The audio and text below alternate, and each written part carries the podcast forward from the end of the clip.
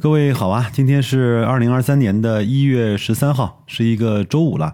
今天呢，我想为各位啊截取一篇爱肯家电网的文章，文章的题目呢叫《回眸二零二二，格力多元化迎来关键的节点》。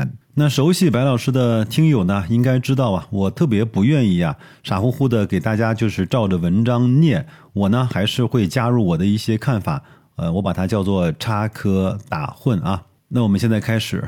过去的一年呢，格力电器的董事长兼总裁董明珠，董姐啊，每次现身啊，常常会把斗争、革命挂在嘴边。有一次啊，在业绩说明会上，她说，格力过去三十年被空调绑架了，让外界更加强烈的感受到格力求变的决心。其实这也是董总啊，他的表达方式，他经常的会把话呢讲的让你觉得有点极端，有一点点过激，这就是他的表达方式。我觉得，呃，他说什么不太重要，语气更不重要，他在做什么，以及他在这些动作之后他在想什么才重要。二零一二年以来啊，格力电器纳税、营收、利润、分红等数据呢，确实是大幅度的在提升，包括发明专利授权，连续六年蝉联家电行业的冠军。也四次入选财富的五百强。为什么二零二二年一定要成为格力多元化发展过程中的一个带有转折意义的关键的节点呢？白老师觉得有几个原因啊，一个是格力本身被空调的捆绑是比较重的，它这个品牌在消费者中中的认知啊，就是格力等于空调，空调就是格力。这个在三大巨头中，美的和海尔中啊，它的品牌的涵盖面以及客户的接受程度，或者叫想象空间吧，远远不如像海尔和美的这样的公司。当然，讲到一个品类，如果消费者能够非常清晰的想到一个品牌，这还算是不错的。现在其实有一些家电的品牌呢，你提到这个品牌之后啊，你不太知道他在做什么。比如说那三个字母组成的那个品牌，看。到它之后呢，我也想不起来它有什么家电产品，是电视吗？是空调吗？是冰箱吗？是洗衣机吗？还是小家电呢？不知道，但是好像它又都在做。我不想讲这个公司的名字，各位可以自己去脑补。如果说在这十几年里面呀，格力有一个广告语呢，被大家能够深刻的记住，并且能够耳熟能详的讲出来的话，那么就是好空调格力造。二零二二年呢，格力推出了好电器格力造的广告语，也希望用这样的方式向所有的人传递一个信息：格力呢不仅能够做出好空调，也有信心能够做得出好电器。格力呢，正在以空调为核心，向全品类家电拓展。从奥维云网的数据来看啊，市场呢对格力电器的这种发力啊，还是持认可的态度。在二零二二年的六幺八期间，格力的电风扇线上整体的销售额位列家电品牌的第一名。因为白老师呢，也算是在家电领域中工作的人啊。我们一般的业内人士呢，提到电风扇啊，就会想到几个品牌，一个是艾美特，一个是美的，啊，当然戴森它是做的是高端。然而呢，看到这份数据。格力其实电风扇这个类目上已经打出了一定的口碑。除此之外啊，电暖气、除湿机、空气能热水器在二零二二年都取得了不错的销售业绩和品质的口碑。我在去年十一、十二月份也送了朋友呢几个格力的踢脚线，包括我自己呢也给父母亲买了除湿机，自己呢也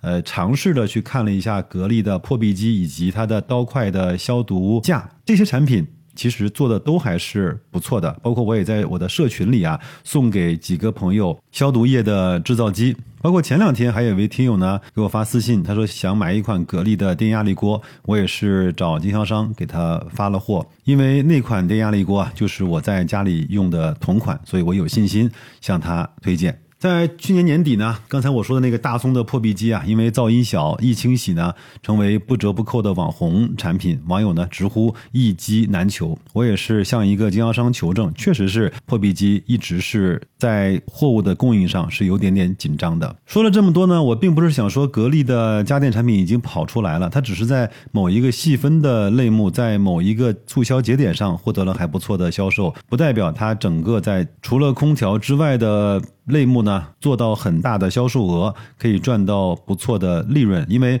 我们从它去年的半年报来看啊，生活电器也只占它整个营收的百分之二点几，连三都不到，合计金额呢是在二十一个亿左右。所以啊，有句话叫“不看广告，看疗效”。这点销售额在美酒苏包括海尔面前，真的是可以做到不值一提了。我的想法是给他点时间，一个品类一个品类的弄。如果多个品类都进入到了这个类目的前三、前四，慢慢的这个生意就有点意思了。最后啊，再补充一句：二零二二年底啊，格力发布了新的清除战略，包括从备餐、烹饪、厨余三个角度啊，去塑造全健康领域的烹饪的美食生活，就是也有灶具、抽油烟机。洗碗，包括消毒柜等等这些跟厨房相关的电器了。第二个部分呢，我们再来说一说格力泰啊。我呢前面还专门做了几期节目，在介绍格力泰以及我的看法。在这个上面呢，我再说一下我的核心观点：不要去以为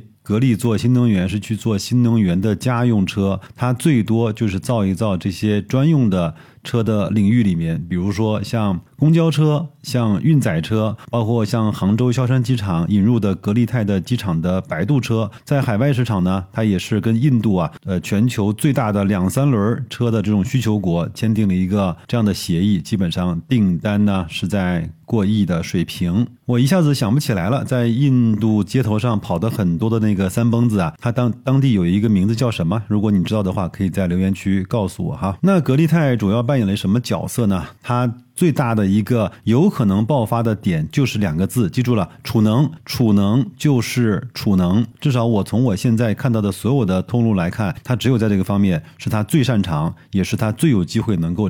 跑出来的领域，咱们可以给它三五年时间看一看这个市场，因为储能呢，它整体的市场是一个过万亿级别的市场，甚至会更多。在这个方面，格力和各个的地方政府的关系不错，以及格力呢这种品质过硬的口碑啊。被很多这样的项目会去优先的选择或采用。我在公众号也给各位啊放了一些图片，看看格力泰现在在全国做的一些成熟的项目。这个呢跟我们老百姓 to C 也比较远，看看就得了。第三大块呢就是格力的。高端装备等工业板块，哈，已经进入了一个相对稳健的时期。这个呢，其实白老师是举双手双脚啊，赞成格力要去大力的发力的。因为什么呢？我突然蹦出来一句歌词给各位听一下，意思呢就是说，格力做这个事儿呢，不是为别人而做，而是为自己做，这个出发点就足够了。下面听听这个音质非常差的这段歌词。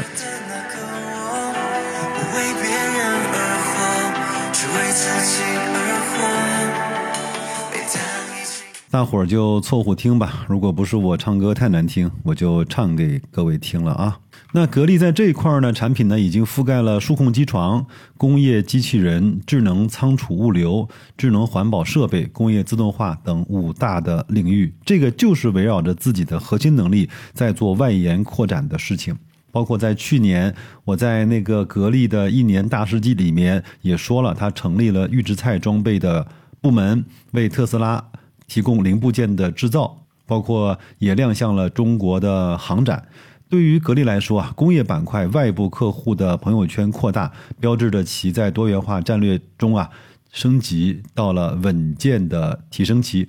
这块呢，其实在政策端啊也是给予极大的推动的，包括在二十大的报告里面也说了，推动制造业的高端化、智能化、绿色化的发展。那么高端的装备。作为重要的制造产业之一，对咱们国家的这种实体经济的转型起到了非常关键的作用。有数据显示呢，格力在这个方面已经申请了累计三千多项的专利。智能装备公司已经成为了广东省机器人的骨干企业，广东人工智能的培育企业，并且呢，随着业务的不断扩大，投资了十个亿的占地十七点二万平方米的。格力智能装备三期啊，智慧产业园也正式的投产。那随着这个新闻呢，白老师就为各位啊解读到这儿。因为我们自己的公司啊，这几天也在做年度的规划。我深深的知道啊，做实体产业的不容易。包括上周呢，我也去苏州的几个跟我们合作的上市公司啊，去沟通、去参观，还专门进到了他生产高速电机的一个车间。感触良多，对方的负责人告诉我啊，五年以前这儿的工人的数量是现在的五倍。其实从这个缩影来看啊，我们整个中国的制造产业都在悄然的发生这样的变化，更高端、更智能、更技术领先型。可能在未来的几年，你会看到在各个的品类上，很多的国外品牌呢会日渐式微，我们的中国品牌在每一个赛道上都会迸发出啊自己强大的生命力。这里面啊，不但有中国人民的聪明和勤奋，也有我们在被卡脖子了之后啊，自己的奋发图强。当然，也离不开啊政策的长期的规划以及支持。反正我们也希望这些中国的核心制造企业能够在自己的业务上能够更精进、更智能、更高效。那就这样吧，祝各位啊，在春节前的最后一周的工作里面啊，能够做到工作愉快、投资顺利。再见吧。